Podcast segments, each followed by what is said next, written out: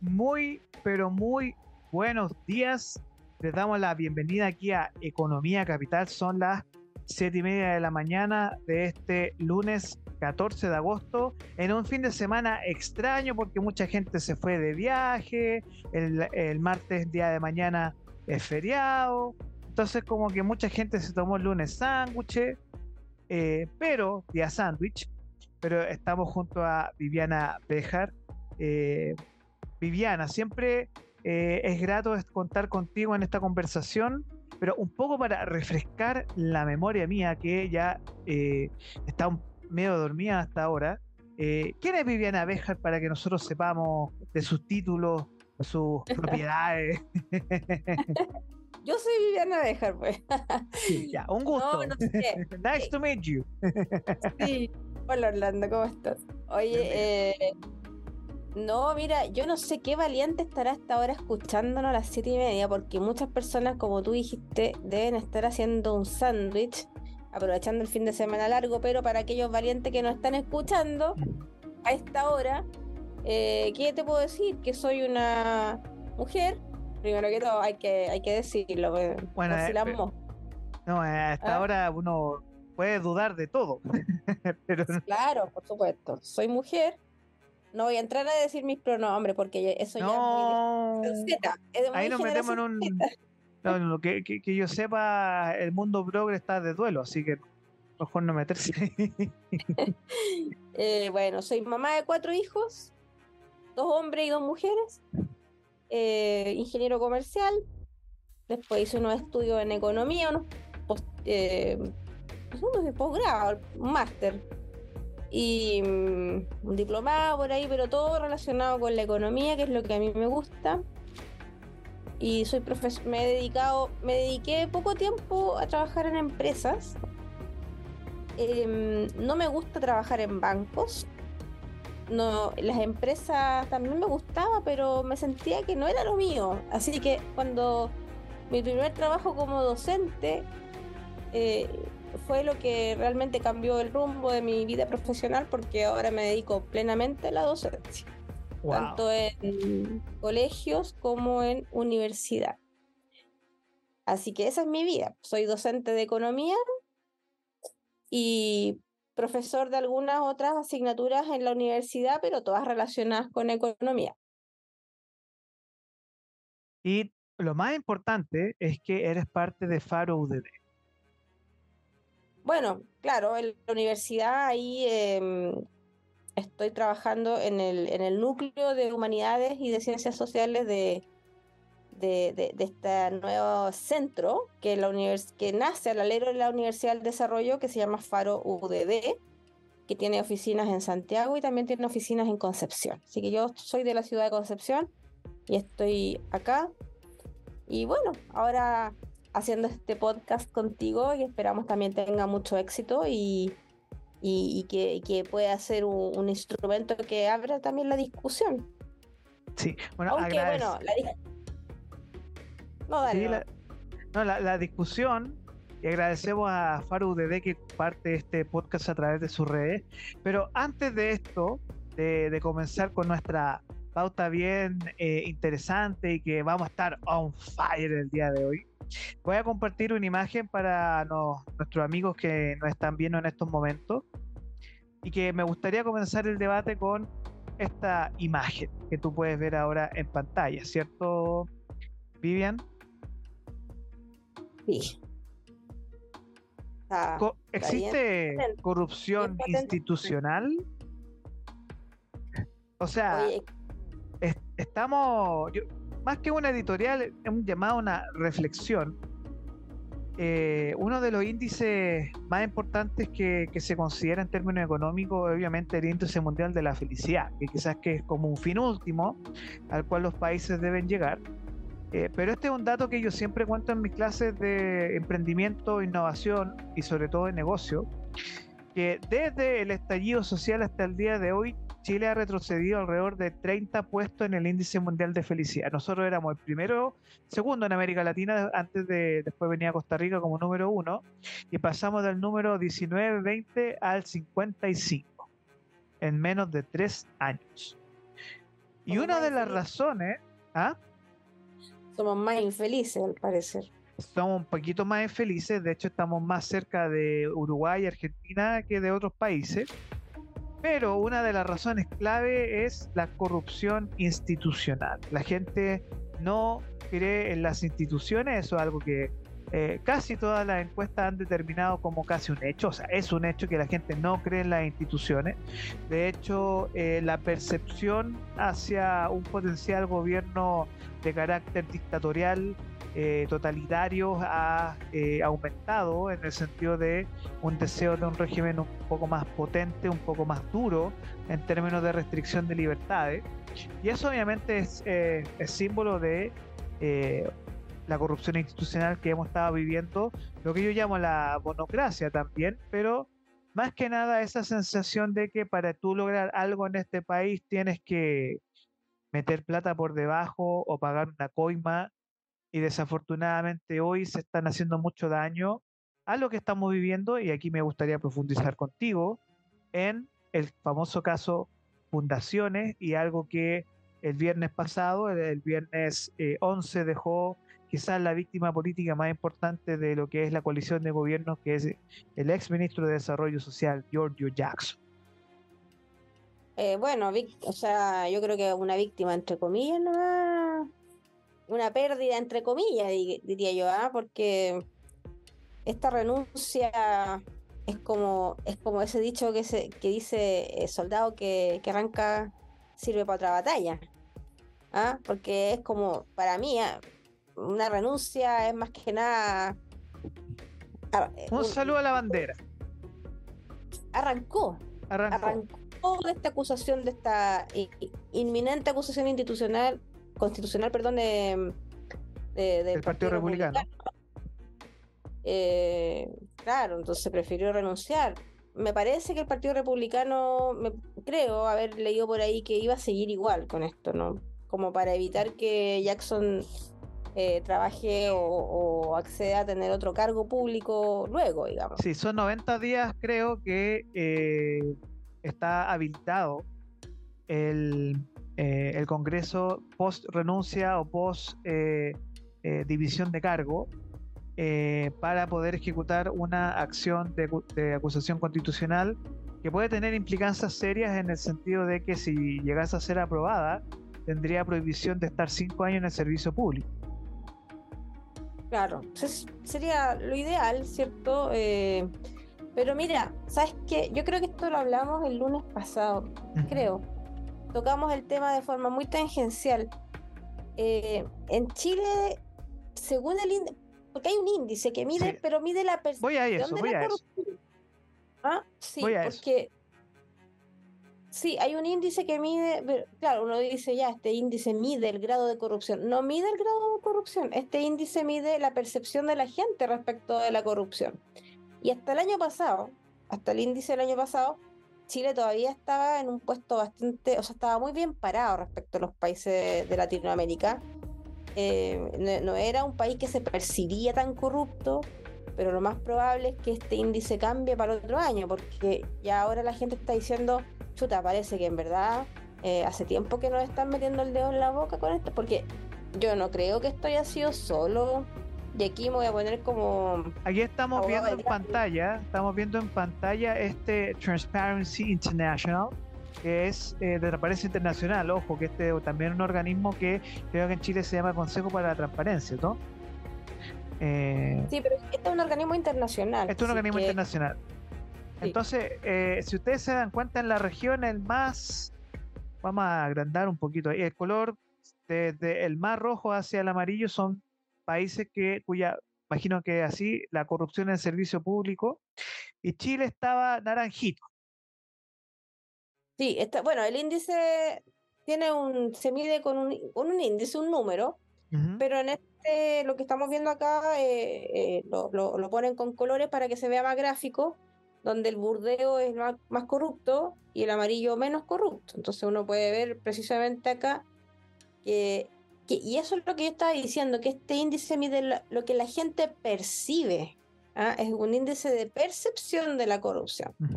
No es, no es que el índice saque elementos muy objetivos para, eh, para calcularlo, sino que es una percepción ciudadana ¿ya? Eh, de los habitantes del país.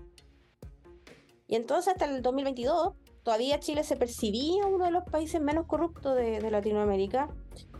Eh, yo creo que este índice, por supuesto, para el año 2023 en Chile va a ser muy distinto, quizás va a estar más naranjito oscuro, más que amarillito. Sí, o sea, para que eh, ustedes se hagan idea, el país más corrupto de América Latina es Venezuela. claro.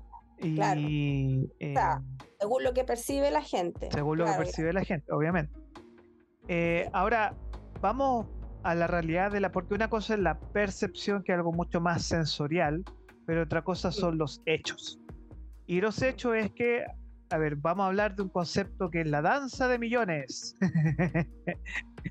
la danza de millones que a través de diferentes reparticiones gubernamentales eh, han existido cuadraturas raras, contabilidades extrañas, permisos raros, eh, y sobre todo algo que a mí me, llamó mucho la atención, que yo digo, ¿cómo se les pasó esto desde Contraloría por lo menos? Es que tengo entendido de que ahora el gobernador puede asignar de manera directa recursos sin consulta al CORE, al Consejo Regional.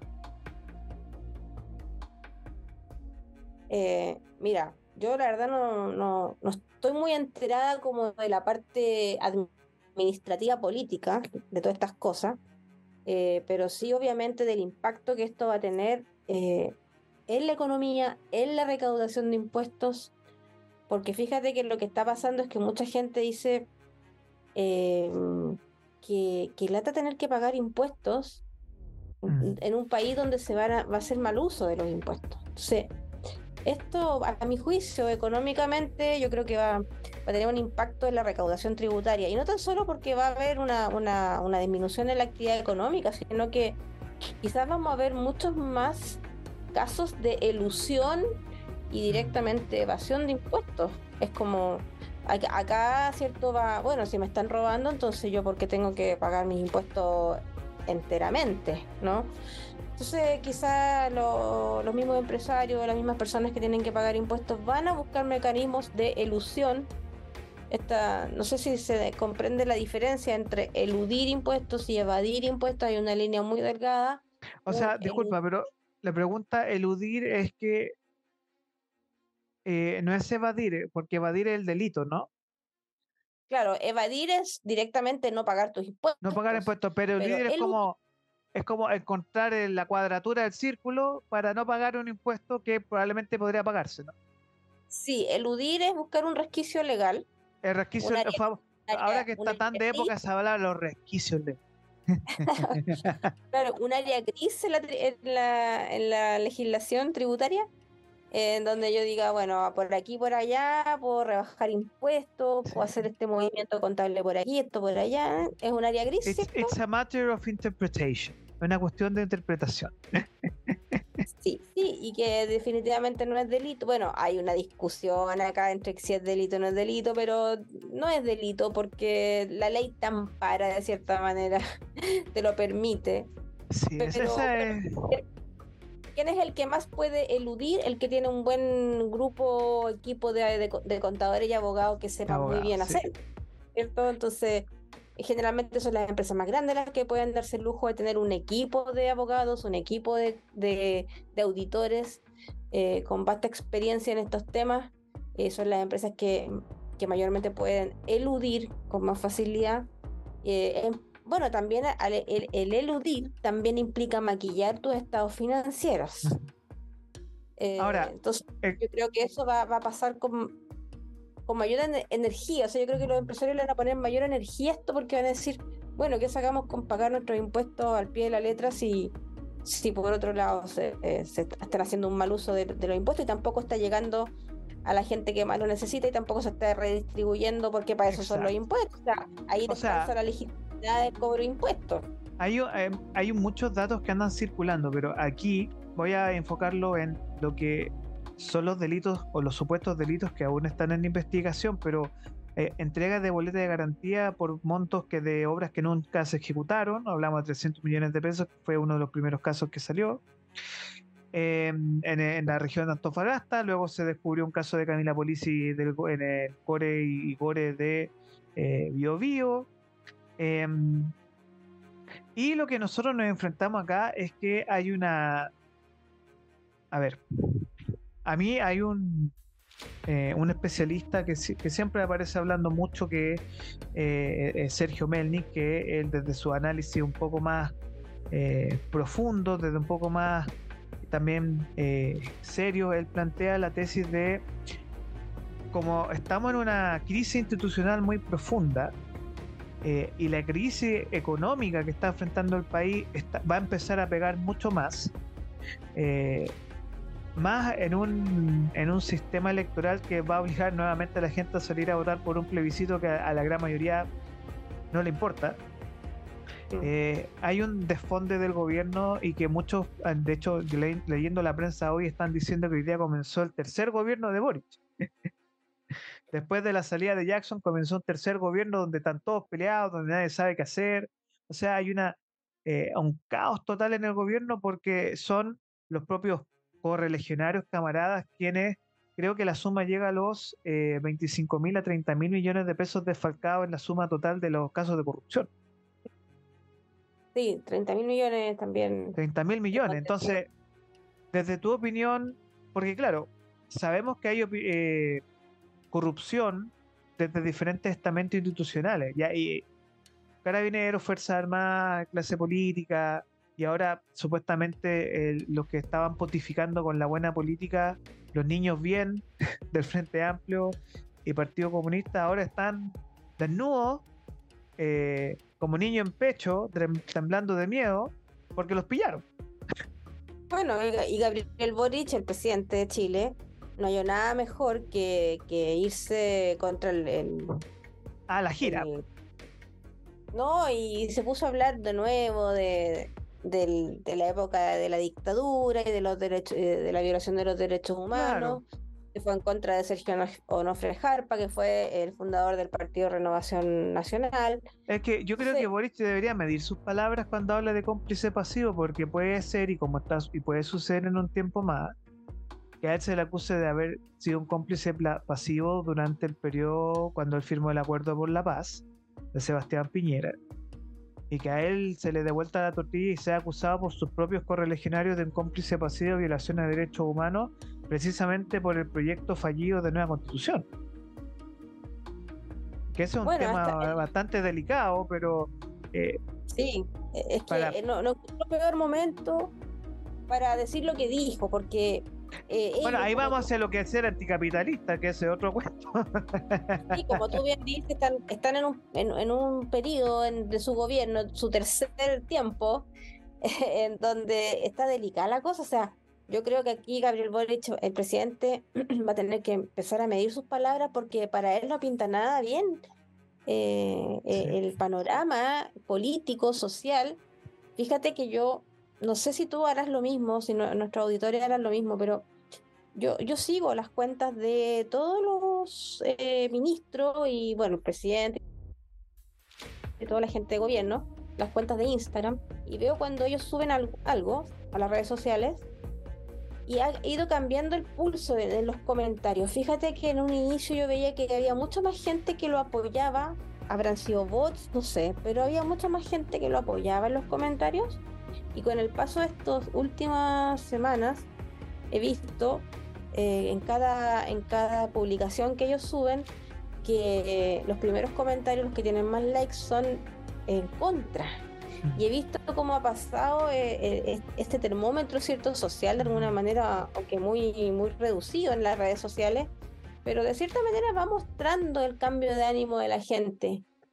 por lo menos los que lo apoyan ya se ven más tímidos en los comentarios y hay, mucha gente que se atreve a decirle, pero presidente, eh, usted que habla de esto, sí, y le sacan en cara todas las cosas que hemos visto la última semana. y ahí uno puede ver un cierto termómetro de, eh, social de cómo es que la gente está percibiendo eh, las palabras, porque al parecer ahora sí que Chile despertó y ya no, las palabras ya no, no son tan fáciles de creer solo como solo las palabras. Eh, van a necesitar algo más que discurso para que la gente pueda volver a puedan volver a tener la credibilidad que tenían antes. A ver, yo creo que aquí nosotros enfrentamos un problema de tres áreas que es muy grave. El primero es que eso conectándolo con lo que hablamos la semana anterior, el lunes anterior sobre Camila Vallejo. Este, a ver, nos enfrentamos a un gobierno estratégicamente muy débil. Es un gobierno que en la cabeza pensante, en este caso Gabriel Boric, se le fue su mano derecha, que Giorgio Jackson, que lo mandaron a, a caminar por el desierto. Eh, sin agua, o sea, está bien solito, casi desnudo en el Sahara. Em, y yo tengo la percepción que eh, en esta primera línea del gobierno está súper solo, Gabriel. Eh, se le fue Isquia, se le fue Jackson, se le está yendo todos los amigos cercanos. El problema es cuando tú contratas a tu amigo y no gente que haga el trabajo. Y lo cual repercute es que para mal, porque yo creo que también esto es un ahogo del sistema político, el parlamentarismo de facto que quiere imponer también el Partido Republicano y con la, con la UDI y RN es una arma de doble filo, porque el, la percepción de las personas frente a la desconfianza es el araquiri, y el araquiri se llama retiro de AFP. Mm. El araquiri se llama la bonocracia, el araquiri es darle a las personas volver al IFE universal, es desangrar al Estado. Y cuando tú tienes populismo, como por ejemplo, nos gusta o no nos gusta el PDG, que es populista, Partido de la Gente. Mm. Entonces, cuando tú ves que todo en el espectro político también están igual de desesperados, porque no hay ninguna cabeza pensante que diga, hagamos algo en serio, por ejemplo, a mí extraño mucho gente que fue de la concertación, o de José Joaquín Brunner, un Alejandro Foxley, que den una llamada y digan, ¿sabe qué, presidente? Si usted necesita alguien, aquí estamos para ayudar.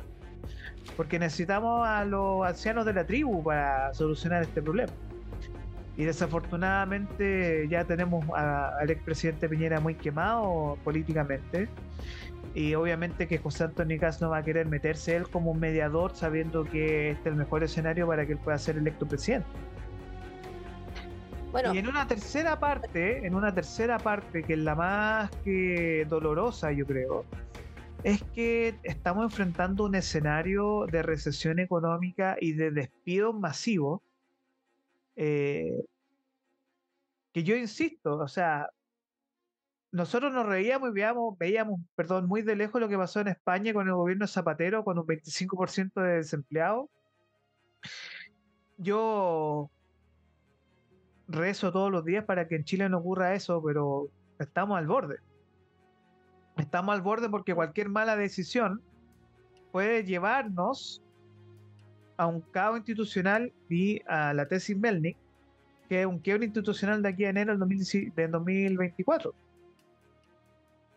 Mm. Bueno, propio de Latinoamérica. Lo que pasa es que en Chile no estábamos acostumbrados porque luego del, gobierno militar, eh, el, país quedó con una cierta institucionalidad más o menos firme, ¿ya? Que, que, se mantuvo durante los gobiernos de la concertación. Pero pareciera ser que la inercia latinoamericana no, nos empuja y, nos, hemos dado cuenta que quizá no somos tan distintos al resto de los países de Latinoamérica. Si lo que pasa es que tuvimos un régimen autoritario, ¿cierto? Eh, que, no, que nos mantuvo nos mantuvo ahí. Eh, ordenó la casa. Bueno, autoritario. se ordenó la casa con no sacrificio. No totalitario, porque. No totalitario, pero se ordenó la casa, se dejó. Ordenadita la casa, ¿cierto? Sí, es verdad. Em, pero al parecer, sacando ese elemento de autoridad, eh, pareciera ser que Chile es un país de Latinoamérica más, como que no realmente no somos tan distintos, nos creímos el cuento que éramos los ingleses de Sudamérica. Sí, pero ojo con eso. Dale nomás. Al parecer no éramos tan distintos, sino que también tenemos unas fuerzas súper potentes en Latinoamérica, eh, fuerzas de izquierda, que son bastante potentes y, que, empujan también por, eh, con este discurso paternalista y populista, eh, empujan a, la ciudadanía a, bueno, a, ofrecerle, ofrecen el paraíso en la tierra y, la gente lo cree, Pero fíjate que lo que te iba a decir hace un ratito era que recién nos acabamos de enterar que en Argentina, nuestro país vecino, eh, Javier Milei arrasó en las primarias. Y, ya. ¿Cuánto fue? O sea, yo quedé pendiente de anoche, pero ¿cuánto sacó? Creo que sacó como un 35%. Wow. o sea, para que la gente entienda, que la gente entienda en Argentina que es una de las locuras de ese país, uno puede ser presidente con 40% de los votos. Sí, pero son las primarias, pero en todo caso como... No, pero en, el, en, la en, la primera creo, en la segunda, uno, no, sé si en la primera elección o en la segunda, eh, el que saca arriba 40% de los votos electo presidente. Ah, ya. Bueno, pero la prensa lo está dando como futuro, o sea, ya está, hay, hay, hay una, una, posibilidad cierta de que sea el próximo presidente de Argentina, Javier Milei. Y eso pero es que me sorprende, me dio esto porque mi ley, y tú tienes razón en eso, eso es un, un mega, mega, mega bombazo. Sí, sobre todo es que si Javier Milei sale electo presidente eh, y si cumple lo que dijo que iba a cumplir, podría ser que nos dé a todos los países latinoamericanos una visión de cómo podría ser un país sin banco central o cómo podría o cómo podría manejarse administrativamente y políticamente un país que se dolarice como Panamá por ejemplo eh, y mm. quizás no es tan tirado las mechas porque eh, en un principio uno puede decir cómo va a eliminar el banco central ¿Ah? uno que uno que cree que los países han estado siempre con mm. banco central la verdad que no es así los bancos centrales eh, no siempre existieron en los países de hecho los bancos centrales en su inicio eran todos privados no se llamaban Banco Central tampoco, eh, pero eran bancos, banca privada, que luego los gobiernos los empezaron a hacer nacionales. Exacto. Eh, y, ya, y quedó la institucionalidad ahí del Banco Central. Y pero eso, ¿qué es lo que dice mi ley sobre el Bueno, yo uno conoce un discurso al peluca. y sabe que no usa peluca, ¿ah? es su pelo. No, él, es el peluca. El peluca mi ley parece que fuera una peluca, pero no es peluca. él, es rebeldía, por eso me encanta. A mí me, a mí me gusta la gente que habla tal como esto. Me, me, me gusta la gente políticamente correcta, la encuentro fome. y ojo que ese fenómeno. A ver, termina tu idea para yo darte la mía, por favor. Sí, no, estoy leyendo acá que Javier Milei obtuvo el 32,57% de los, de los votos y fueron casi 5 millones de votos. Casi 5 millones de votos. 4 millones 800 votos sacó. Solito, eh, ojo, que tengo entendido que él no fue sin compañero de lista, solo. No, solo, solo. Wow. Eh, entonces por eso es que también la prensa ya lo está, está diciendo, no, él va a ser el próximo presidente de, Argentina. Y si la idea que te estaba, que estaba tratando de elaborar hace un ratito era que, que Javier Milei, si sale electo presidente y además cumple lo que la promesa de campaña de que va a eliminar el Banco Central y que va a dolarizar a Argentina va a ser un, un, un, escenario potente para nosotros los vecinos, el resto de los países de Latinoamérica, de que vayamos, podamos decir, mm. hoy efectivamente un país puede vivir sin Banco Central. Y miren, y miren, y más encima la inflación empezó a descender, empezamos a pagar la deuda, nos empezó a ir bien, y además si baja los mm. impuestos, como también dice que lo va a hacer, se empieza a dinamizar la economía. Va a ser potente si es que logra él. Si es que logra. Mira, yo quiero poner eso no de su parte y poder hacer todas esas reformas que quiere hacer y que nosotros podamos ver los efectos como, como países vecinos, va a ser un ejemplo potente para la región. Acá. Sí, yo creo que mi ley, primero, hay un análisis muy bueno que han hecho eh, el sociólogo argentino. Y mi ley es el fenómeno Copa del Mundo. O sea, la razón por la cual los argentinos creen en Milei es por la misma razón que los argentinos creen en Messi. Ven a un tipo que le crees. Y de hecho hoy día los medios... Fuera del mundo, viene fuera del Exacto. mundo político. Y lo que están diciendo los medios argentinos, y yo quedé sorprendidísimo, es que sale electo Milei, se callaba la grieta. Así, así de radical.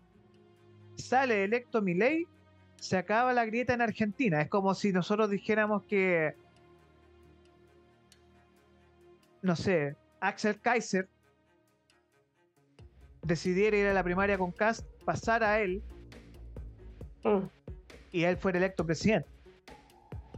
Sí, igual recordemos que, que, que hay tres poderes republicanos y Ahí hay el Congreso y, tiene que tener al Congreso de su lado y Que- eso que es más difícil, y no, y aparte Claro, tienen o sea- gobernaciones, o sea, es un- sistema federal, es diferente al y un nuestro. sistema federal aparte, claro. Entonces, pero fíjate que mez- mezclando y, y yo, yo creo que, fí- fíjate lo siguiente, por mucho que tengamos un presidente que hable desde la ternura, como es el presidente Boric, desafortunadamente se enfrentó, en América Latina por lo menos, se enfrenta a dos fuerzas ejes súper rebeldes, que es Bukele y que es Milei.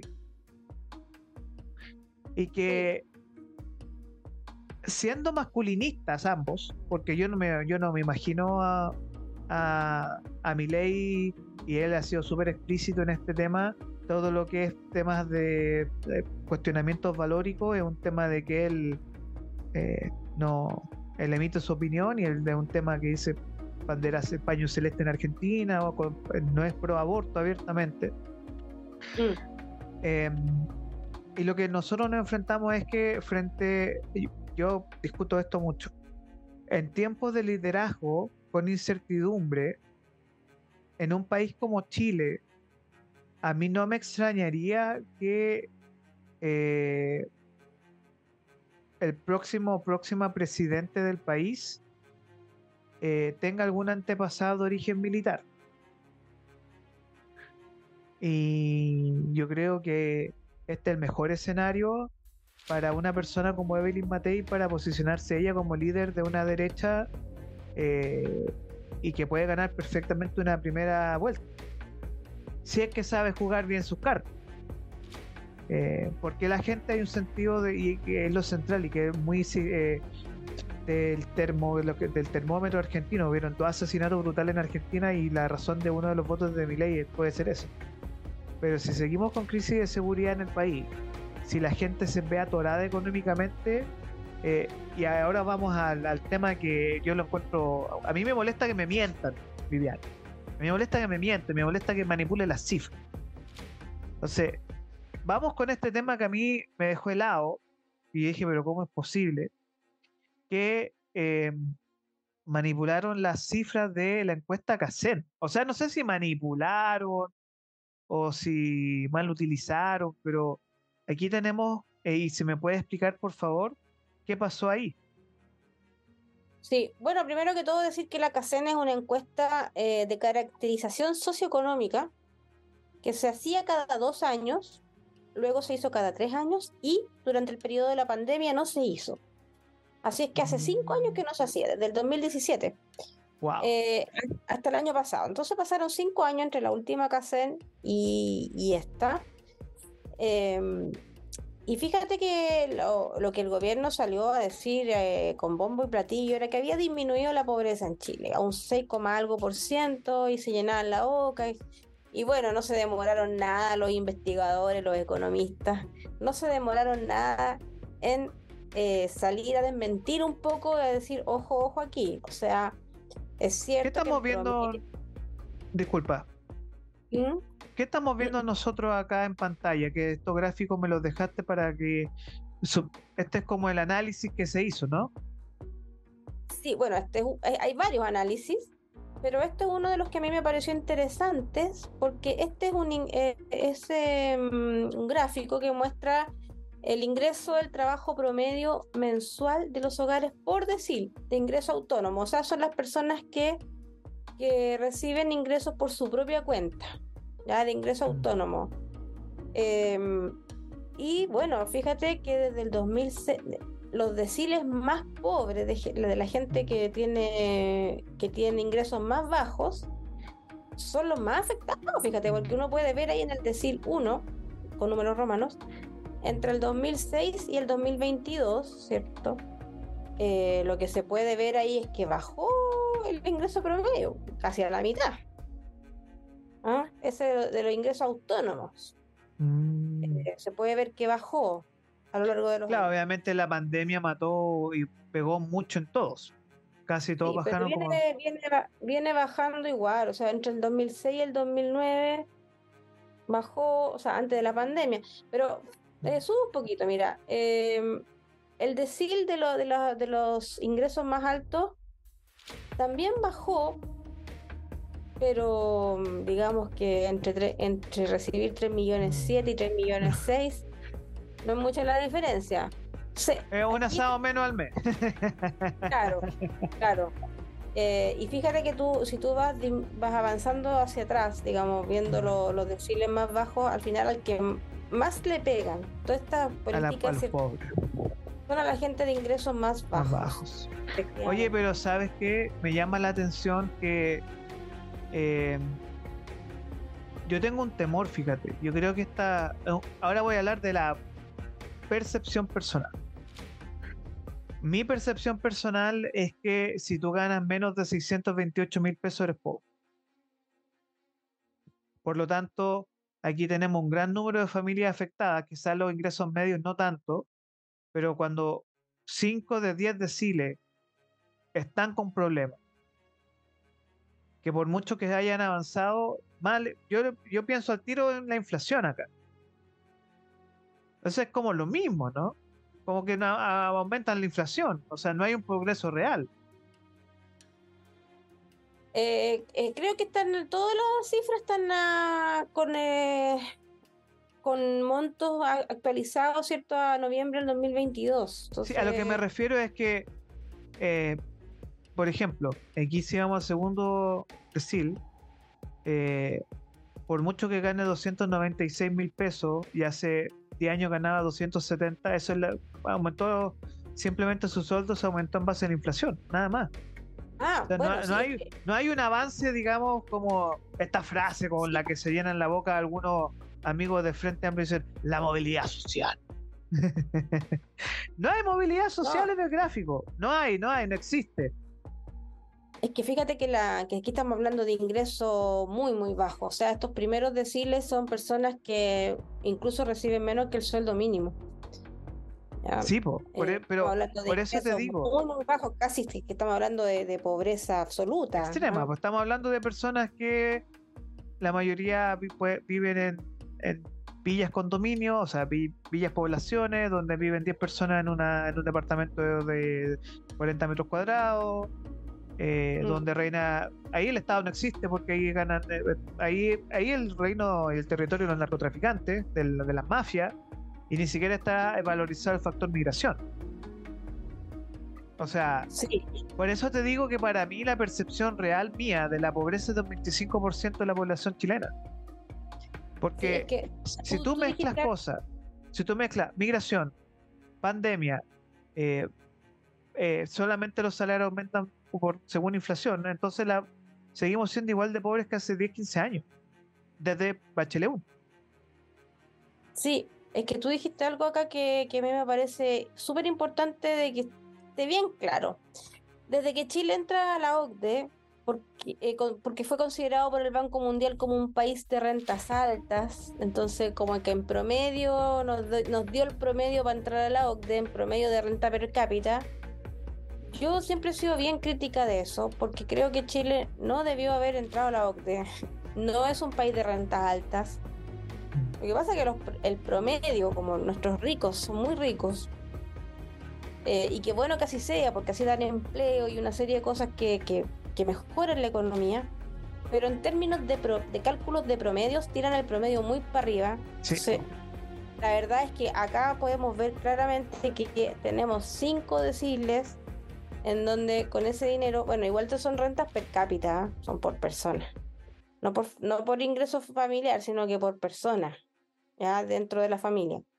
Entonces, uno puede ver que en realidad, pero igual, uno puede ver que en realidad, eh, si tú sumas y restas todos los gastos, lo que cuesta la comida, lo que cuesta los arriendos, lo que cuesta vivir en el fondo, eh, tú te das cuenta que, que Chile no es un país de rentas altas es un país que está muy lejos, las rentas per cápita de los países desarrollados nos superan en tres, cuatro veces. Y, claro, y, Gabriel Boric y todo el gobierno dicen, no, nosotros tenemos que ser como, como, no sé, Dinamarca, como que Francia, Finlandia. y, y, no. Suiza y resulta que ellos tienen un PIB per cápita, tienen una riqueza tres veces más que la nuestra, cuatro veces más, son un país industrializado y nosotros todavía tenemos una dinámica de país subdesarrollado, exportador de commodities, donde el cobre es, el, es la mitad de nuestras exportaciones. Entonces acá hay un problema que a mi juicio es eh, que este país dado que los promedios le subieron, ¿cierto? Los altos rentas de, las de las familias más ricas subieron el promedio, nos empezamos a considerar un país de rentas altas, pero la verdad, en el día a día, no lo somos. Y entonces yo, creo que es un país que quedamos atrapados a la mitad, quedamos atrapados ahí en la crisis... el proceso desarrollador, ¿cierto? Es, la crisis de los 20 mil dólares que explicó Alejandro Foxley. Y el, mira, yo compré un libro el fin de semana, empecé a leer muy interesante, del 2001, donde Alejandro Foxley decía abiertamente de que Chile tiene un problema súper grave y es que no se da cuenta que es un país pobre. Mm. Es un país pobre, a diferencia de Argentina, que es un país empobrecido. Mm. ¿Qué significa esto? Que desafortunadamente en Chile tú no le puedes pedir a las personas que hagan industrias tecnológicas porque los que tienen industrias tecnológicas no tienen cómo. Y por mucho que tú publiques cosas de innovación o quieras llamar inversionista a través de Startup Chile, que son, funcionan muy bien, la matriz de la educación chilena, que viene en una crisis garrafal brutal de hace más de 20 años, nosotros estamos sacando chiquillos que saben, y le insisto en este tema, eh, la educación pública para lo único que les sirve es sacar cuarto medio y probablemente quizás sacar licencia de conducir. Pero las cabezas pensantes de este país, los, chicos que uno ve en la universidad de hoy, lo, lo único que están pensando es de Chile, porque Chile ya no es futuro para ellos. Porque ven que este país lo está pasando lo mismo que Venezuela la diáspora venezolana, que nosotros hemos, hemos tenido que comer la tercera ola de que son las personas que son los pobres venezolanos que emigraron. Em, nosotros nos vamos a enfrentar a una primera ola y que está pasando, que todos los medios lo están diciendo, las grandes fortunas de este país ya no van a invertir en Chile, se están llevando las riquezas. Porque dejaron de creer en Chile porque estamos frente a un gobierno de corruptos. Y es así la realidad. Cuando yo soy chileno y si yo soy empresario, tengo mi emprendimiento acá, y ven que en un tiempo más le van a empezar a cobrar más impuestos, me voy a instalar en Miami, lo que hizo Horst Polman. Y eso repercute en la gente como lo que vemos acá, de que hay más pobreza de la que dicen. Sí, o sea, la pregunta que tú hacías delante, si, si mintieron o tergiversaron los datos, yo creo que no. Pero eh, lo que sí es que no contaron toda la verdad.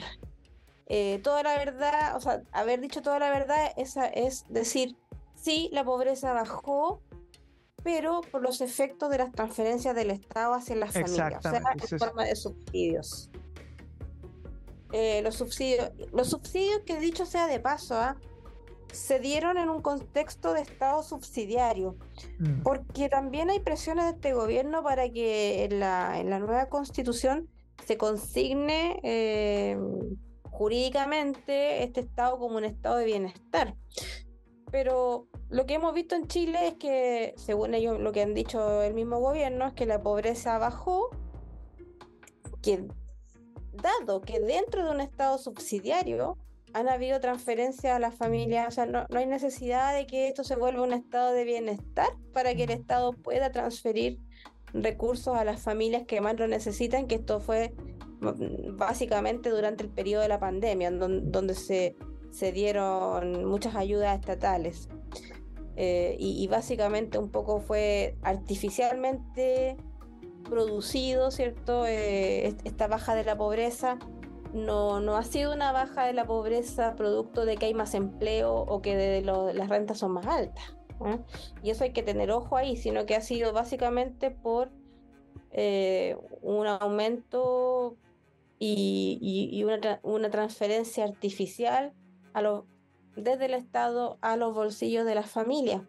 Y bueno, uno podría decir, bueno, pagamos tanto impuesto que al final eh, es una devolución de impuestos, uno lo podría tomar así, ¿no? Como pero también no, no será. Pagamos impuestos y se nos devuelven los impuestos, pero no será mejor bajar los impuestos y que la plata no pase por el Estado y que nosotros podamos manejar cada uno nuestra, con nuestro. La ley es voucher, pero eh, yo tengo una posición sobre eso y yo creo que aquí lo que enfrentamos es que tenemos una grasa estatal muy fuerte, tenemos demasiados ministerios, eh, tenemos que reducir, no el Estado, pero sí el aparataje estatal a través de una modernización real. Y el problema no es la constitución, es la regionalización. Si un orden jurídico territorial claro, tú jamás vas a poder hacer un orden constitucional claro porque eso requiere tiempo. Tú tienes que reorganizar el Estado. Tú tienes que sumar a Rancagua y a Valparaíso parte del eje metropolitano. Tú tienes que ver formas en la cual de Concepción hacia el sur se empiecen a generar eh, reforzamientos para la zona de Temuco para que no quede como una zona aislada, tienes que ver formas de generar mucha más protección en el norte, que una zona que, viendo cómo está la política, la geopolítica internacional, sale el hermano de Yanta Humala y invade, invade Arica. Por eso te digo que es un tema súper complejo lo de mi ley y de liderazgo y legado al tema de la pobreza. Son súper. Hay que tener buenos líderes para que tomen decisiones dolorosas para que no ocurran crisis, porque las crisis como la que estamos hoy, con malos líderes, provocan quiebra institucional. Y cuando tú tienes un líder que se declara a sí mismo anticapitalista, es lo que vamos a discutir ahora, que es un problema filosófico, mucha chupaya, qué complicado, ¿no? O sea, Sí, porque el presidente Gabriel Boric cuando va a Europa dice una cosa y acá dice otra. Entonces, ¿a quién ¿al cual Gabriel Boric eh, le creemos? ¿Cuál Gabriel Boric eres hoy día? ¿El anticapitalista o el procapitalista?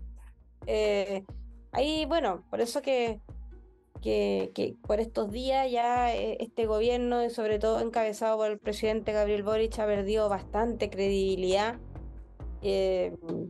da lo mismo lo que hable a mí me da la sensación esa, que da lo mismo lo que hable, que ya la gente dice, ¿sabes qué? Por favor, váyanse luego. O sea, eh, por una parte ha sido bueno todo esto del, gobierno, de, este gobierno, porque ha quedado tan en evidencia que, lo que dicen no se condice con lo que hacen, eh, que, esta, que esta superioridad moral de la cual ellos... Eh, los caretas los chorros y los caretas, como dicen los argentinos. Una manga de delincuentes, porque de eso son. Una manga de delincuentes. Sí, pero unos delincuentes que, supieron vender muy bien el, relato, porque esto de la superioridad moral, eh, esto de estar eh, amigos del pueblo, ¿cierto? de, del lado de los más pobres, eh, a mí me parece que, ya ese, ese relato se está derrumbando. Por una parte, bien, porque ese, está derrumbando. Ese relato, ha sido, ha sido bien popular en toda Latinoamérica. sí, pero es un relato vacío. Es que por eso vuelve a ganar un Lula Silva, por eso vuelve a ganar. Sí, porque bueno, que, que, sabes lo que ocurre, Viviana, que, que el chileno tiene una gran diferencia con el resto de los países y yo creo que eso también tiene que ver con el fenómeno Milley.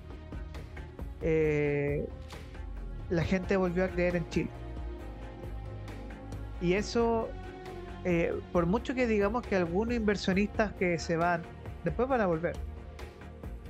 Sí, el problema es que hasta cuándo se puede extender esta crisis de la cabeza presidencial, porque esto no es culpa del presidente Boric. Son por lo menos dos, tres administraciones, incluyendo Piñera y Bachelet, que no han sabido entender su rol de presidente. Porque el rol es de autoridad, no solo gobernar. Y cuando tú gobiernas, y cuando no entiendes que eres, tienes la autoritas, que es el sentido de la polis, de la ciudad. Tú tienes el sentido de autoritas, que tienes que ejercerlo Cuando tú no, ejerces el sentido de autoridad, pierdes todo. Que esto viene de los romanos. Entonces, cuando tiene un presidente que es doble discurso, que él ni siquiera sabe lo que dice, que no entiende, tiene un problema de la cabeza de la autoridad. Y cuando tú tienes un problema de la autoridad, tienes las situaciones que estás viviendo hoy día.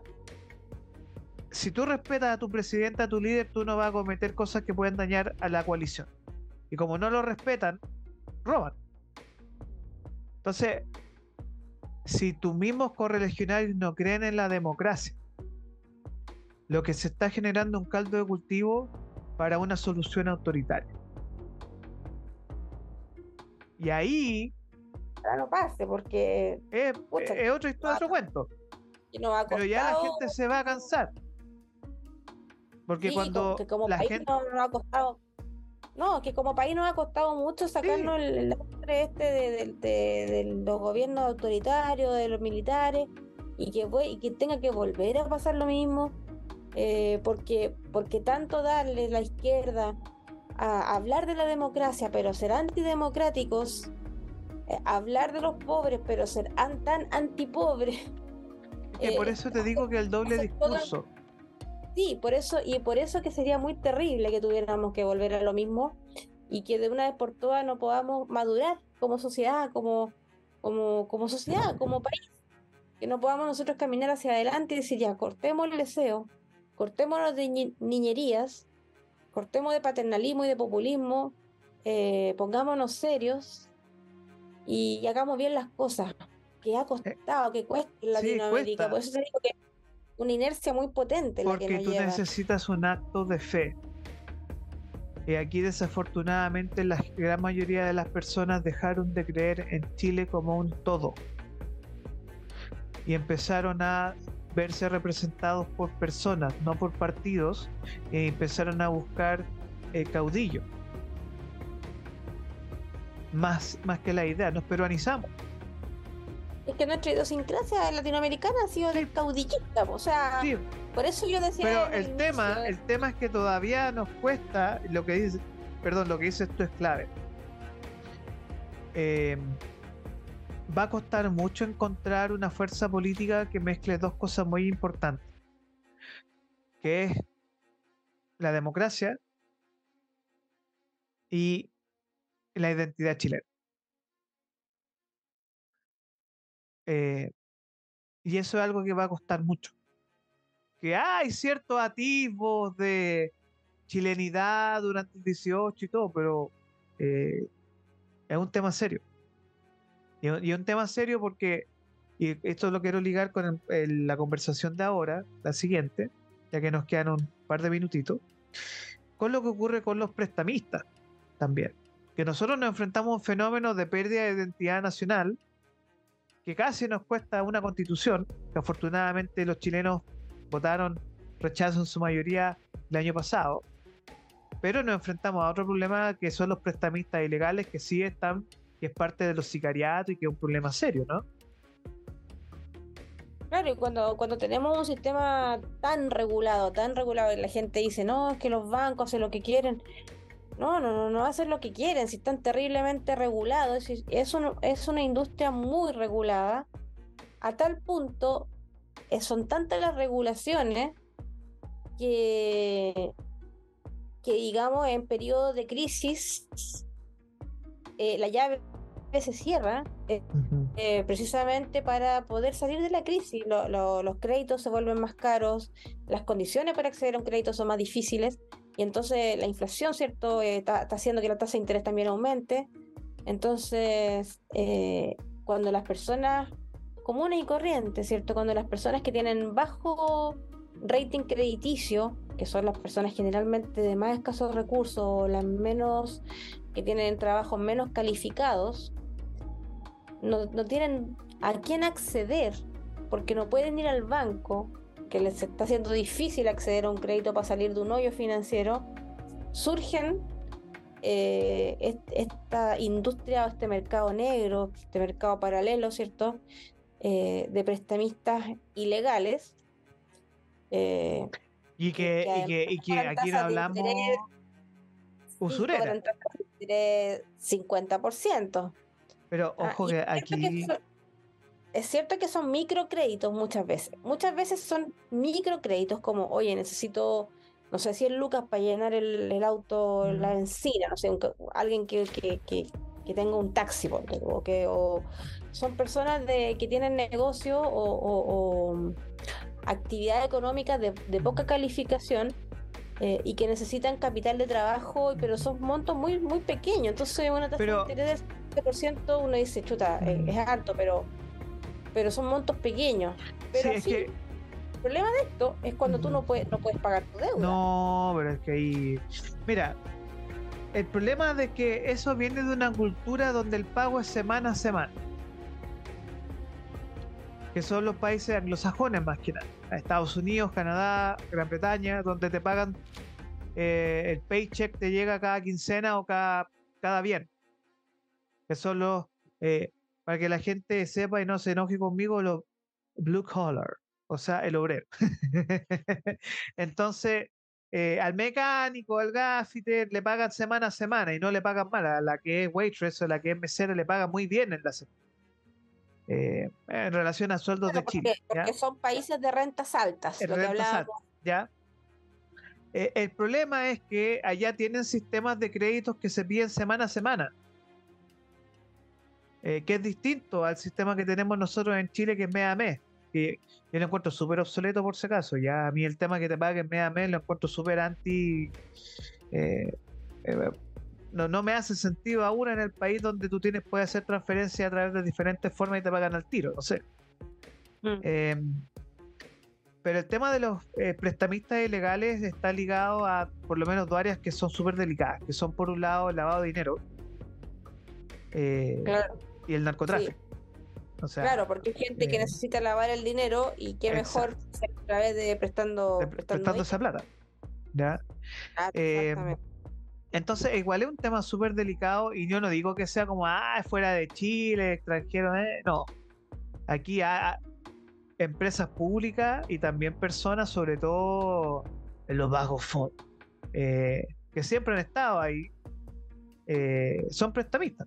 Y hay gente que es prestamista porque usa el dinero de, cierta, esa forma y eso es algo que hay, eso es mafia no son legales, no están reguladas por la SBIF y no están reguladas por el sistema SWIFT tampoco. Muchas de ellas incluso operan con el dark web. Mm. Pero fíjate que hay algo que, a, ver, aquí no sé si me voy a poder explicar bien lo que quiero decir. Dele nomás, tiene todo el tiempo, yo me quedo callado hasta me voy a mutearme para que la deje hablar.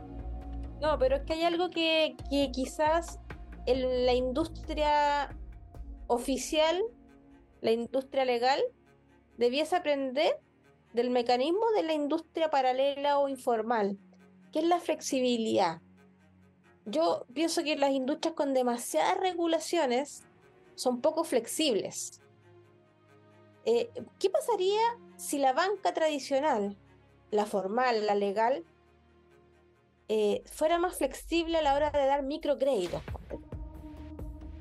viera que estamos en un periodo difícil donde hay personas que necesitan capital de trabajo para poder pasar la semana eh, y, comenzaran a flexibilizar la forma en que otorgan los créditos. Del mismo modo que se ve flexible este, estos créditos ilegales, estos prestamistas ilegales, si la facilita. A ver, ¿por qué, ¿por qué abundan tanto en periodo de crisis? Porque son muy fáciles de acceder, son muy flexibles, a la hora de darte el crédito, de pasarte la plata, pero al momento de cobrar se puede volver incluso un problema mayor porque si tú no pagas te pueden ir a, matar, te asesinan. Eso, eh, digamos, palabras mayores. El pan de cada día en países como Colombia, Centroamérica, Argentina. Pero es una realidad. Pero es una realidad de ellos. Lo que pasa es que aquí, aquí como, como tenemos, insisto, la migración masiva, llegan personas obviamente que dicen, bueno, aquí hay un caldo de cultivo y que ahí el cigariato está muy de la mano con los prestamistas ilegales. Claro, entonces yo diría, en la industria legal de la banca, si adoptara esta flexibilidad que te ofrece los prestamistas ilegales, con la gran diferencia de que el dueño del banco no te va a ir a pegar si tú no le pagas. Te va a cobrar un interés un poco más alto, pero no te va a ir a matar, ¿no es cierto? Eh, entonces, yo creo que aquí la industria, eh, sobre todo la financiera, debiera aprender del funcionamiento libre, del orden espontáneo, porque aquí estamos con cosas. El mercado negro tiene algo de libertad, algo de espontaneidad que le falta a la industria establecida. Y esa misma espontaneidad, esa misma flexibilidad de entrada es lo que ha hecho crecer, entre comillas, el negocio, entre comillas, ¿cierto?, de los prestamistas ilegales, eh, dado que es fácil. Es fácil que tú, sin tener mayor récord crediticio, vayas y pidas, te prestan, ¿cierto? Eh, ojo que si no cobras, claro, te pueden ir a dar una golpiza, pero ¿qué pasaría si esa misma flexibilidad la adoptara la industria financiera? a través de que se desregularizara un poco, ¿cierto? Pudiese entonces ofrecer esta misma flexibilidad, pudiese ofrecer microcréditos. Pero ojo que eso pasa. Ojo que eso pasa, con las casas comerciales. Eh, eh, sí, hasta por ahí nomás. Hasta por ahí nomás, pero ojo que, mira, a mí me ha tocado ir varias veces porque ah, eh, el que hace las, compras en la casa soy yo, eh, y ver a, esa viejita de 70 años comprando, pagando su cuenta del banco azul y paga esa cuenta y compra mercadería con ese mismo pago. Entonces, como hace la bicicleta, ¿no? Ah, bueno, eh, sí, en ese sentido, claro. Entonces, ahí es donde tú te enfrentas a esta realidad que es como, mira, tenemos que encontrar formas en las cuales las personas puedan pedir crédito más flexibles, te lo doy. Eh, pero también tiene que existir una responsabilidad de los bancos en el sentido de que no puedes dar masivamente crédito eh, precisamente por historia. O sea, tú sabes que si das masivamente crédito puede generar un colapso en el sistema. O sea, una de las lecciones del año del 2008, de la crisis subprime, es que no todos saben pedir crédito hipotecario y no todos saben manejar acciones en la bolsa. No, sí, sí. No, que yo estoy hablando de acá de microcréditos, porque los prestamistas estos ilegales, su gran volumen de negocio está en los microcréditos, o sea, los micropréstamos, ¿ya? Son préstamos, como te digo, de un capital de trabajo semanal que, no sé, necesito llenar el, la benzina claro. Como tipo van igualdad. ¿Ah? Como tipo van igualdad. No sé, no, no sé de... Me, van igualdad a un sistema de microcréditos que son para pymes.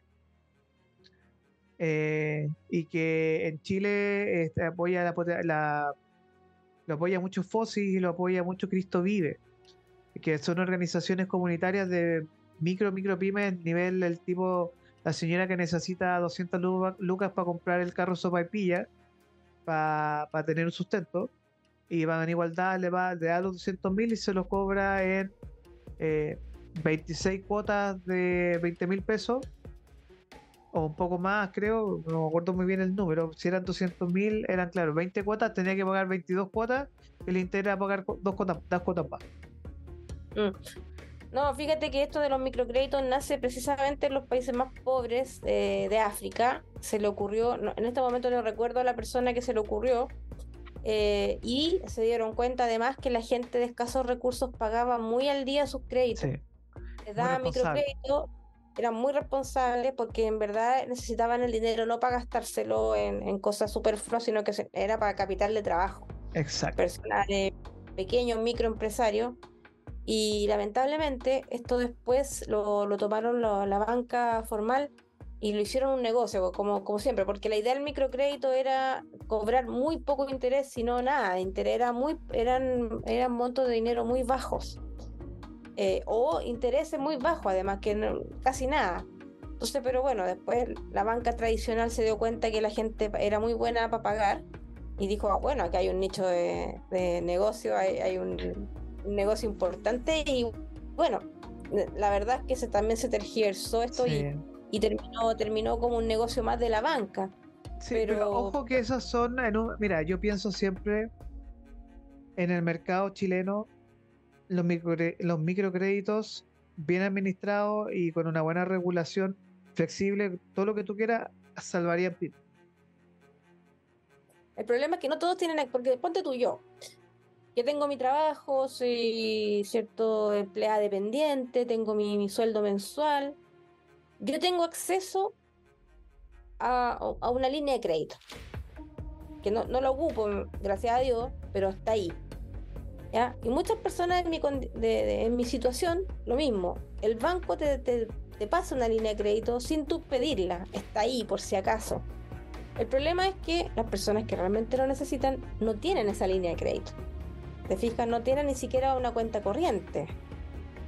Y ahí tienen que entrar a, buscar qué, qué opción eh, le entregará, le va a entregar un microcrédito a una tasa conveniente de forma rápida, fácil. y lamentablemente, lamentablemente, como no, no hay mucha oferta para eso, ahí entra en juego, ¿cierto? Todos estos prestamistas ilegales que, están ahí ávidos. es eh, que son los tiburones, pues, las pirañas, los tiburones que están ahí esperando su próxima presa. Y, sin, muchas sin muchas condiciones de entrada, digamos. Entonces, eh, ahí es donde yo digo, quizá el sistema financiero debiera también buscar opciones como unas líneas de crédito más pequeñas, pero para gente que no está eh, en la banca, que, que, no está, porque hay muchas, muchos chilenos que no están en la banca, muchos chilenos que no tienen cuenta corriente. Y al no tener cuenta corriente tampoco tienen acceso a una línea de crédito así como a la mano, ¿te mm. fijas? Pero mira, fíjate que hoy nos estamos enfrentando y nos estamos dirigiendo a una transformación digital muy rápida, muy fuerte. Eh, y yo veo que ahora los jóvenes ya no necesitan una cuenta corriente, todo lo pueden hacer por Match, por las tarjetas Tempo, por ejemplo. Eh, las mismas universidades a veces tienen sus propios sistemas de desarrollo de pago con asociación con banco. Y yo siento que ah, para las pymes también ya es mucho más flexible el tema de, por un lado los pagos y también recibir dinero. Entonces, como bien. Una, cosa, una cosa es tener una cuenta vista, que las cuentas vistas debo decir que están bastante a la mano, sobre todo también para personas menores de edad. Pero las cuentas vistas no vienen asociadas con una línea de crédito, que es precisamente lo que a veces la gente necesita, como un dinero extra, aparte de tu ingreso corriente, eh, para, para alguna para alguna emergencia ahí con el capital de trabajo sobre todo en tiempos como ahora que se vienen bueno, difíciles. que si nos seguimos poniendo así, bueno, al final hagamos el pase para el autopréstamo en la FP. bueno, el autopréstamo en la FP siempre me pareció un buen, un buen instrumento, pero ya ahí era como para cuestiones que, que, son, no sé, una enfermedad que, que tú no, una enfermedad grave, que una, una operación o o qué mm. sé yo, un, un, imprevisto de, de, mayor magnitud. Acá lo que estamos tratando de hablar es, de estas personas que necesitan dinero semana a semana como para poder que su negocio salga a flote. Eh, son, son cosas bien distintas eh, y que eso precisamente es el mercado objetivo de estos prestamistas ilegales. Son este tipo de personas, madres solteras, eh, que, que, tienen que sacar a su familia adelante, o como te decía yo, para pagar gastos pequeños, ¿cierto? Que no alcanzan a llegar a fin de mes. Y, tienen acá, se encuentran con que acá es muy fácil obtenerlo. Eh, como los montos son pequeños y las tasas de interés pueden ser muy, altas, eh, pero claro que sí hay una gran amenaza, y esta es la amenaza, digamos, real, que es que tú, si un día no puedes pagar, oye, te, te van a ir a dar un, una advertencia. Una advertencia, ¿cierto? que no te va, no va a ser muy placentera. Eh, y aquí hay verdaderas mafias, entonces realmente uno se Es un tema muy, muy delicado. Viviana, mira, eh, Viviana, pasemos a nuestra sección de análisis internacional. Em, vamos con algunos datos sobre China y una información que a muchas personas los dejó no sé si sorprendidos o asustados, pero eh, esta semana, la semana anterior, perdón, China se declaró en deflación. ¿Qué significa esto para eh, las personas que nos van escuchando ahora en ya sea en la micro o en el auto. ¿Qué significa deflación en China? Bueno, lo contrario a la inflación, pues mientras nosotros estamos sufriendo, mientras Occidente está sufriendo con la inflación, que es la subida generalizada de los precios en la economía, la deflación es lo contrario, es una disminución sostenido y generalizada de los precios de la economía que puede estar mostrando dos cosas. O sea, la deflación podría estar mostrando algo bueno o podría estar mostrando algo malo. Eh, en general, en general, las deflaciones muestran una caída en la actividad económica y una baja en la demanda agregada. Eso significa que hay menos trabajo, eh, que es lo que va a empezar a pasar en Chile, que se va a empezar a enfriar la inflación y todos vamos a estar felices, pero eso va a traer aparejado también que van a haber más desempleo, eh, va a haber menos puestos de trabajo disponibles, eh, las empresas van a empezar a cerrar o se van a empezar a ir. Y eso es un poco lo que está pasando en, China. En China las exportaciones cayeron casi 15% eh, en julio comparado con el julio del año anterior. Y, y, las importaciones también cayeron. Cuando la economía empieza a ir mal, uno se empieza a dar cuenta en esta, en esta, en esta magnitud, en estas mediciones, cuando, cuando la gente empieza a comprar menos de afuera. Y para Chile, bueno, puede significar que, que disminuya la producción china y que disminuya también la demanda por cobre. Entonces, claro, y, y, de hecho ya se había proyectado un poco que el precio del cobre iba, iba a disminuir en estos próximos dos años por lo mismo, porque iba a haber una baja en la demanda de cobre. O sea, como dice el argentino, hay un párate de mundial de la economía. O sea, porque como China está tan conectado también con su, con su comercio internacional, eh, si China se ralentiza su economía y las empresas empiezan a producir menos, eh, la demanda también interna empieza a bajar y, mm, en economía esto se conoce como, como cuando los precios están como los osos. ¿ah? Se le dice bear prices porque están ahí lentos, están bajando. La economía va como, como oso, como lento, como pesado. Em, eso es lo que va a empezar a pasar con China y ya está pasando.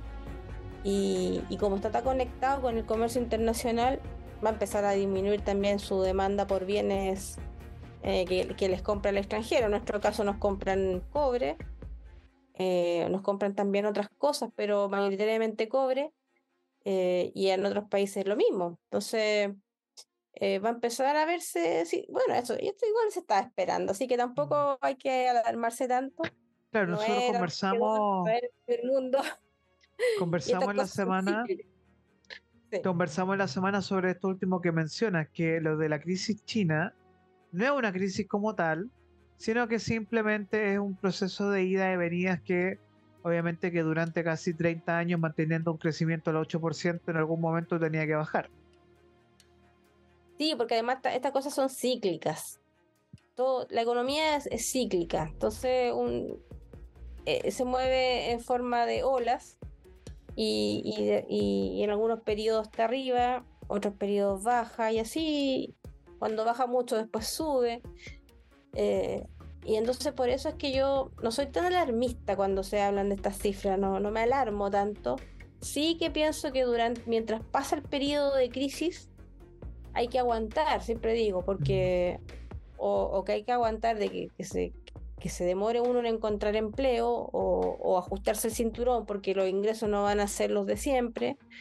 Eh, ojalá no, no, pasara, pero, pero pasa igual y, los periodos de, de auge también nuestra percepción es que duran poco y, es como el verano y el invierno. Nos parece que el verano es más corto y el invierno es largo. Como un pero poco eso. Pero en realidad, como dicen por ahí, cuando China estornuda, el mundo se resfría.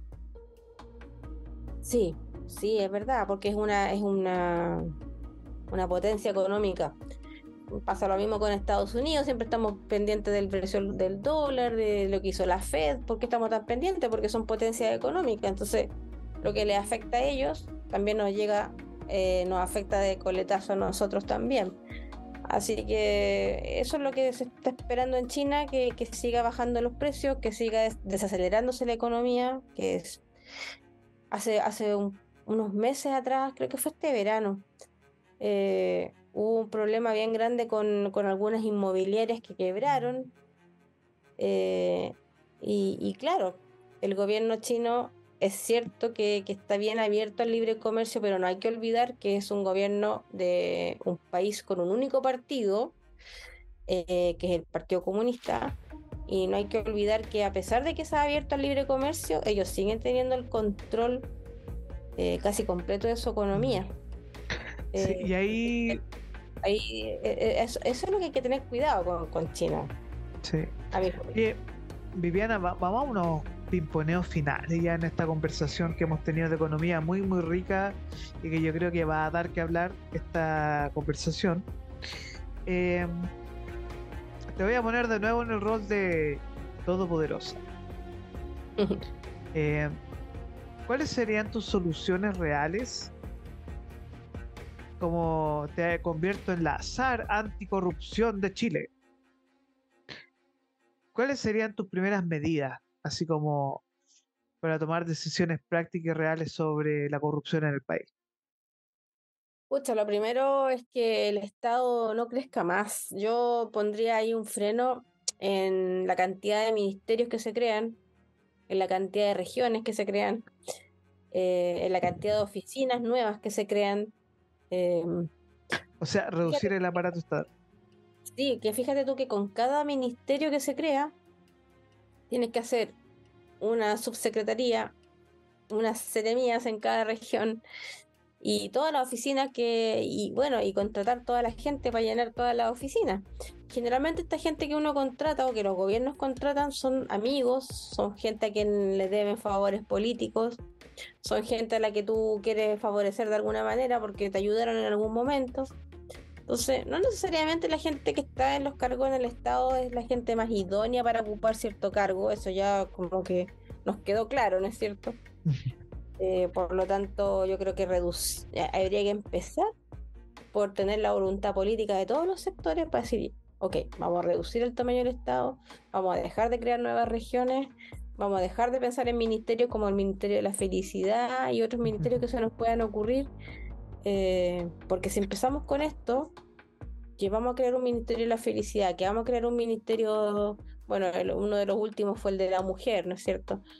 Eh, que vamos a crear un ministerio para esto, un ministerio para lo otro. Eso lo único que, lo único que, es, que, tiene como consecuencia inmediata es que crezca el tamaño del Estado, que más recursos que tendrían que ir destinados para la gente que lo necesita se vayan a quedar ahí en el aparato estatal.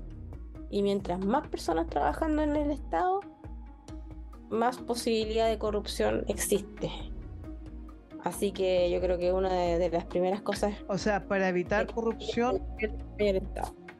O sea, para bajar la corrupción, el tema de el Estado, o sea, producir el Estado bien. Eh, ¿qué, pasa, ¿Qué pasa con los corruptos? Porque no podemos ir a la solución china, obviamente, que es darle un fusilamiento, como en Japón, que en Japón se hay juicio político y fusilamiento al corrupto. Espero que no se le ocurra la peregrina idea de empezar con eso.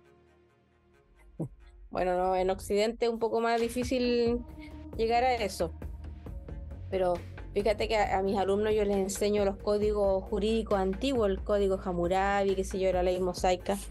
Y eran bastante estrictos esos códigos. ¿ah? O sea, una persona se encontraba, la encontraban robando en, el, en Hammurabi, en Mesopotamia, ponte tú, la, encontraban robando en el Palacio del Rey. No, peor, la mataban. O sea, porque ahí dependía como a quién le estabas robando. Si le estabas robando al rey o a cualquier persona, pero si le estabas robando al rey, te mataban. Entonces, claro, las leyes antiguas eran un poco más estrictas. Eh, acá en, en Occidente, bueno, y todavía los países musulmanes eh, que tienen estos códigos religiosos muy fundamentalistas, siguen siendo bastante estrictas sus leyes. Lo que pasa es que en Occidente, con todo el tema de los derechos humanos y lo demás, las leyes han, han, bajado un poco las penas, ya penas de la pena de muerte ya como que no existe en muchos países. Entonces, no sé, yo, yo no iría por ese lado, pero, pero sí creo que que a los corruptos habría que, no sé, mínimo que, que, que, cumplieran una condena decente en la cárcel. O sea, que hubiese una consecuencia. Porque si los corruptos... Pero todos tienen que caer. Bueno, la justicia determinará quién realmente tiene arte y Pero es que ahí hay un tema, hay un tema porque uno dice la justicia. Tuvimos fiscal tenemos al fiscal Valencia y digamos que son salomónicos, por decirlo menos. cuando, tú ya tienes corrupción en todas partes, ya está. No hay mucho que hacer. Ah, es que ya es que, es que lo que pasa es que la percepción de la gente es que eh, estamos en un momento en el cual, más allá de lo político o no, o incorrecto o no, al final lo único que la gente espera es que salga una, un monito en el cielo llamando a Batman. que haga justicia por, por su propio lado. O sea, mi, temor es ese. mi temor es ese. Que, lo... Yo creo que hay jueces corruptos y, y todavía hay jueces que no, no, están corrompidos. Claro, eh, es un tema bien problema es que, el problema es que, que, que, que que esto suceda en una corte, en un, tribunal donde haya un juez no corrupto. O sea, que justo te toque, ¿cierto?, la suerte de que te, toque un tribunal donde el juez todavía no se haya corrompido. Veamos, eh, veamos, porque yo no, yo, yo tú, sabes que esto es fuerte. Eh, un tema ligado con esto que son los notarios. ¿Tú sabes que el 45% de los notarios tienen lazos políticos?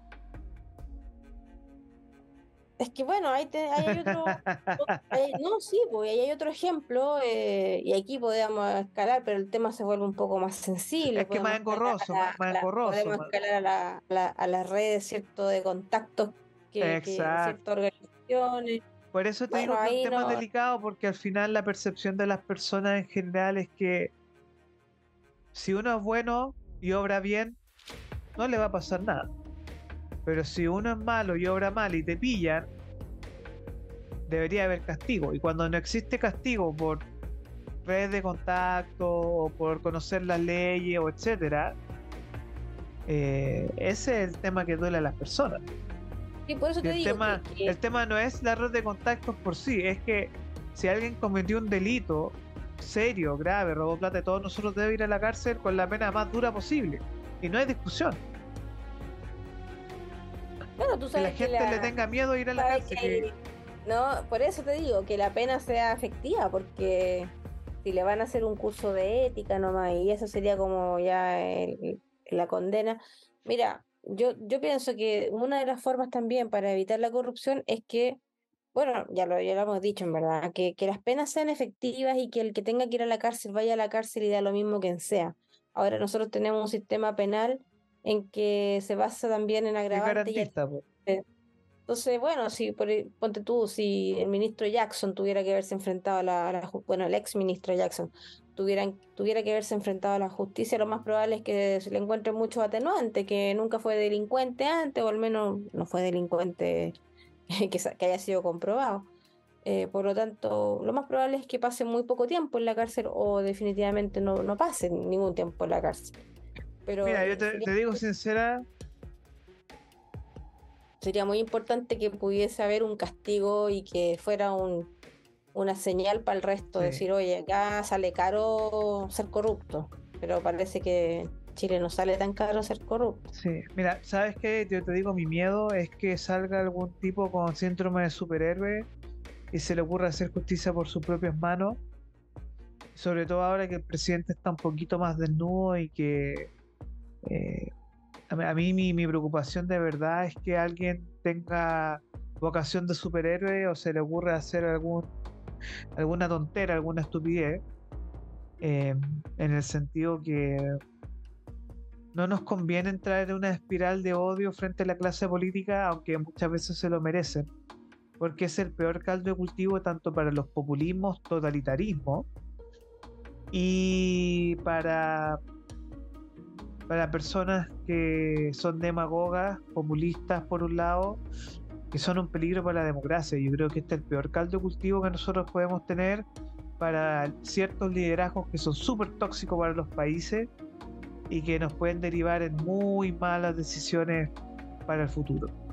Yo creo que si no detenemos la, corrupción hoy, eh, como debió haber separado el año 2004, con el caso Mobgate, cuando debió haber separado con los casos Cabal, con los casos donde estuvo involucrado Peñalillo, entre otros, en el gobierno Bachelet 2, eh, otro gallo cantaría. Yo creo que si nosotros eh, hacemos ceguera voluntaria de la corrupción, a Chile le va a ir muy, muy mal. Y yo creo que la misión de este programa es que a Chile le vaya bien, ¿cierto, Viviana? Por supuesto. Entonces, nosotros nos declaramos anticorrupción totales. Bueno, ¿a quién le gusta la corrupción? Pues a nadie le gusta la corrupción. Sobre todo en un país donde todavía hay mucha gente de ingresos medios y bajos que necesitan un empujón bastante potente para salir adelante y en donde además los políticos se dan el lujo de robarle los sueños y, las perspectivas de poder salir adelante a ellos, a los que ellos dicen defender. Viviana Bejar, eh, mucho gusto de haberte tenido en esta conversación de todos nuestros días lunes. Yo sé que quizás nos van a escuchar por ahí por la tarde, porque recién hoy día están pasando las fiacas del carrete que se pegaron la noche anterior. eh, porque yo sé que muchos están en sándwich, muchos están relajaditos. Más encima, aquí en Santiago hubieron 23 grados, 25 casi, mucho calor. No sé cómo estuvo por allá, Conce. Estuvo rico igual, pero 17 grados, 15 grados, pero rico para nosotros. Sí. Entonces, eh, queremos que empecemos esta semana con energía. Eh, vamos a seguir dándole como bombo en fiesta el caso con eh, fundaciones porque nos molesta la corrupción, nos cargan los corruptos porque creo que los corruptos le hacen daño a los países y no los queremos y no los necesitamos. ¿Cierto, Viviana? Así, pues. Ojalá en algún momento haya definitivamente una consecuencia para, para, todos ellos y que, y que los demás vean que en Chile sale caro ser corrupto. Ese sería nuestro. Y que salga caro ser corrupto. Que salga caro ser corrupto, sí, exacto. Esto fue Economía Capital. Muchas gracias, Viviana Bejar, por estar con nosotros esta mañana. A quienes nos van a escuchar en YouTube durante el día, muchas gracias. Y a quienes nos van a escuchar a la hora de estreno en Spotify, también les, les deseamos un feliz feriado el día de mañana 15 y una feliz semana. Cuídense que tengan un una muy buen día. Chao, nos vemos. Chao, chao.